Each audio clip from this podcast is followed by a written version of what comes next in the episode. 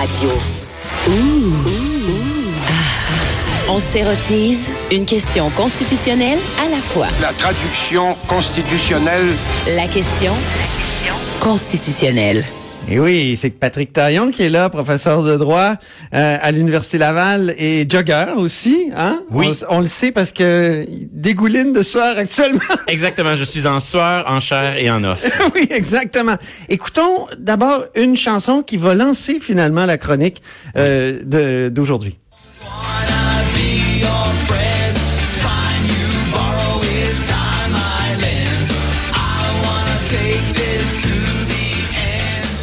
Mais qu'est-ce que c'est que ça? Alors c'est un, un groupe ska légèrement punk des années 90, un groupe montréalais qui s'appelle Me Mom and Morgan Taylor. Ah oui! Et dont le, le- le nom du groupe, au fond, évoque le, le thème d'aujourd'hui, c'est-à-dire les aspects constitutionnels de l'avortement. La Constitution est partout, même dans ces questions les plus privées. Oui. On, retrouve, on se retrouve au carrefour de le- la liberté de choix, euh, le droit à l'intégrité physique de la femme, euh, la- les droits possibles du fœtus à naître, et aussi de questions un peu étonnantes comme euh, des questions de partage des compétences, euh, le droit criminel, l'interdiction Ah, ben oui, fédérale, la santé, les professionnels qui administrent euh, les interruptions volontaires de grossesse, ça relève de du provincial. Et avec le temps, on a aussi des questions de liberté d'expression parce que il y a des manifestants devant les cliniques. Bref, toute une panoplie, une macédoine de questions constitutionnelles en lien Oh, que c'est avec bon ça, une Macédoine de, questions constitutionnelles. Oui. Et, et c'est et, et c'est la faute à, Maxime Bernier? Oui, parce Si, que euh, le- donc le chef du Parti populaire du Canada? Ma- Maxime Bernier ramène ce débat euh, au devant de la scène, mais peut-être en omettant de dire que euh, c'est d'abord un débat qui s'est réglé au Canada à travers les décisions des, tri- des tribunaux. Hein, il faut se replacer au début des années 80, alors que les catalogues de droits et libertés viennent d'être adoptés. Et là, au fond, les deux camps, les pro-vie comme les pro-choix, vont essayer de mobiliser ces droits-là euh, pour euh, au service de leurs revendications. Donc, euh, il faut rappeler que depuis 1869, l'avortement était sévèrement réprimé. C'était l'emprisonnement à perpétuité. Ah oui. Et puis en 1969, on avait créé une exception, l'avortement thérapeutique. Donc, quand la vie de la femme était en danger, on pouvait pratiquer un avortement. Donc, pour les pro-vie, cette exception, c'était déjà trop libéral. D'où l'affaire Borowski. Borowski, c'était un militant pro-vie. En quelle année ça? Euh, début des années 80, Ok. euh, avant les affaires Morgan Taylor. Et, et c'est une cause importante parce que on arrive devant le tribunal avant même de débattre du fond de l'affaire et on dit, Monsieur Borowski, vous êtes ni une femme euh, enceinte, vous n'êtes pas un fœtus, vous n'êtes pas un médecin, donc vous n'êtes pas du tout concerné par l'affaire. Retournez chez vous. Ah c'est bon. Et l'affaire Borowski va être une, une affaire importante dans le droit canadien parce que c'est la première qui va ouvrir un peu le jeu. Il dit, ben, des fois, on n'est pas directement concerné, mais on peut quand même plaider la charte. N'empêche que sur le fond de l'affaire, Borowski va essuyer un refus. Euh, ça va prendre plusieurs années.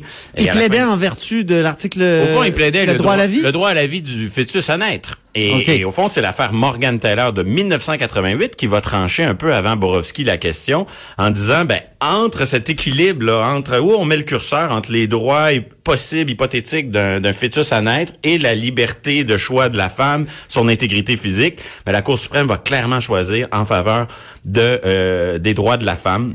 Et donc, on va invalider la- l'article du Code criminel. Et c'est un exemple important pour euh, des fins pédagogiques que j'utilise chaque année parce que Oui. si on ouvre devant nous aujourd'hui sur euh, un bon navigateur web ou dans une version papier le Code criminel et qu'on va lire l'article en question sur l'avortement, je crois que c'est l'article 257, il existe toujours. Et Ah ça bon? montre très bien comment le contrôle de constitutionnalité des lois, ça invalide des lois, mais en vérité, quand on les lit, il y a personne qui assure le toilettage de ces lois-là. L'article est toujours là. On a toujours l'impression, un étranger qui lit notre code criminel dit, ah, l'avortement est illégal. Non, il faut savoir. Il n'y a pas de note en bas de page qui nous dit que l'arrêt Morgan Taylor a invalidé tout ça.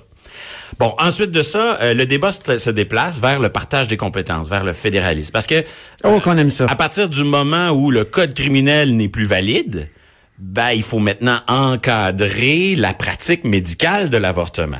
Et là, on a des provinces plus conservatrices que d'autres qui vont euh, dire, ben, pas d'avortement dans les cliniques privées, seulement dans les hôpitaux, qui vont restreindre le plus possible l'accès. Et donc, on va arriver à l'arrêt Morgan Taylor numéro 3, c'est-à-dire qu'encore ce célèbre médecin qui va défier la loi euh, dans la, une province de l'Atlantique Oui, pour parce qu'il faut dire, il n'a pas pratiqué qu'au Québec, hein? Non, non, ça, euh, dans, dans plusieurs provinces, effectivement, il a ouvert ça. des cliniques.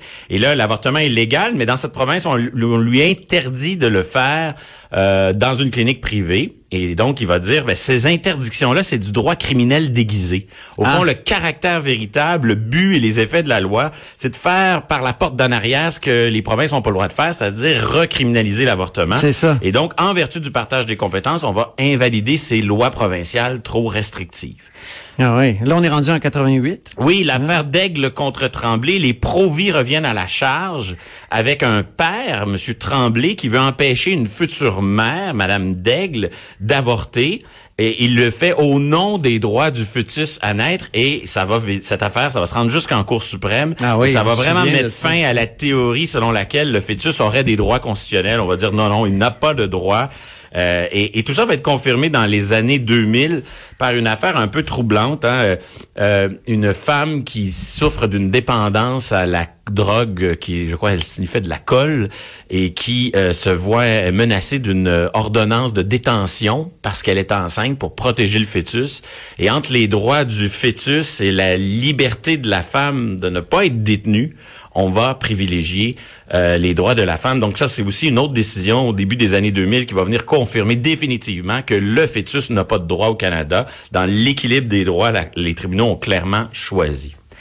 Donc, ça, ça diffère euh, avec ce qui se passe aux, aux États-Unis, où il y a Roe versus Wade, qui est la fameuse décision qui a, a scellé finalement la- la- la- l'interdiction euh, de, de l'avortement. Quoique dans les, aux États-Unis, il y a les États qui peuvent intervenir. On l'a vu en Alabama. Ben, au, Maintenant, Ca- au malgré, Canada euh, aussi, les provinces Ouais. peuvent adopter des lois pour encadrer Je pense les, la le soin de santé. si je ne m'abuse. Euh, euh, Les provinces peuvent adopter aussi, comme au Québec, le code civil sur euh, qui, qui établit certains droits Ouais. Pour les personnes. Ouais, ouais. Mais ce, que- ce à quoi on a assisté dans les dernières années pour les pro-vie, c'est qu'ils ont ils ont délaissé le terrain judiciaire parce que ça n'a pas été du tout payant pour eux. C'est vraiment les pro-choix qui ont gagné devant les tribunaux au Canada pour aller devant le terrain législatif. Donc, surtout sous les années Harper, il y a eu une succession de dépôts de lois, de projets de loi qui euh, ont tenté, par exemple, d'interdire l'avortement après 20 semaines, euh, ou qui ont voulu euh, durcir les peines pour des infractions qui seraient commises à l'encontre d'une femme enceinte. Donc, essayer d'introduire l'idée que le fœtus a le droit à une protection du législateur.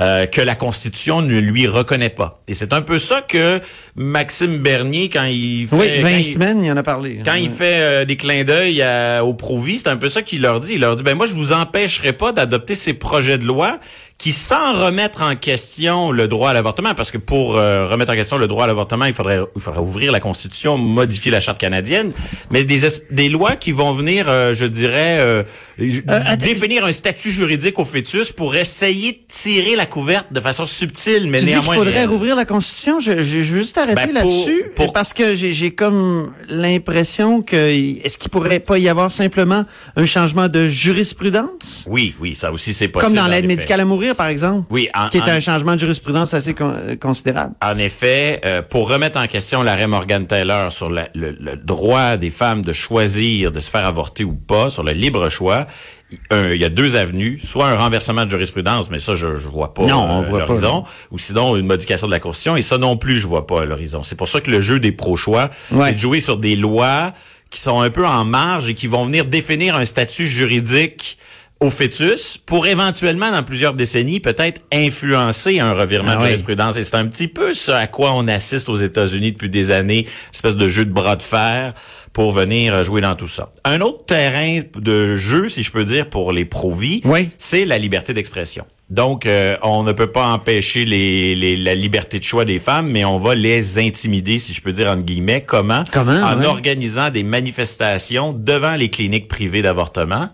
Et évidemment, ben, les femmes qui vont aller dans ces cliniques vont se sentir un peu intimidées par la présence de ces manifestants. Et là, il y a une question constitutionnelle aussi. oui, parce que la liberté d'expression... Est-ce que des- c'est la liberté d'intimider au fond, Oui. la liberté de terroriser? Non, tu sais, euh, ouais, c'est ça. Ben pour les, les tribunaux, là on n'a pas eu de décision de Cour suprême là-dessus, on a eu des décisions de, de première instance, et il y en a une qui est pendante devant la Cour supré- euh, supérieure du Québec concernant une loi votée euh, sous euh, le ministre euh, Gaétan Barrette. Donc ce sont des mesures où on, se pose la question est-ce que d'imposer une restriction à la liberté d'expression de 50 mètres serait convenable?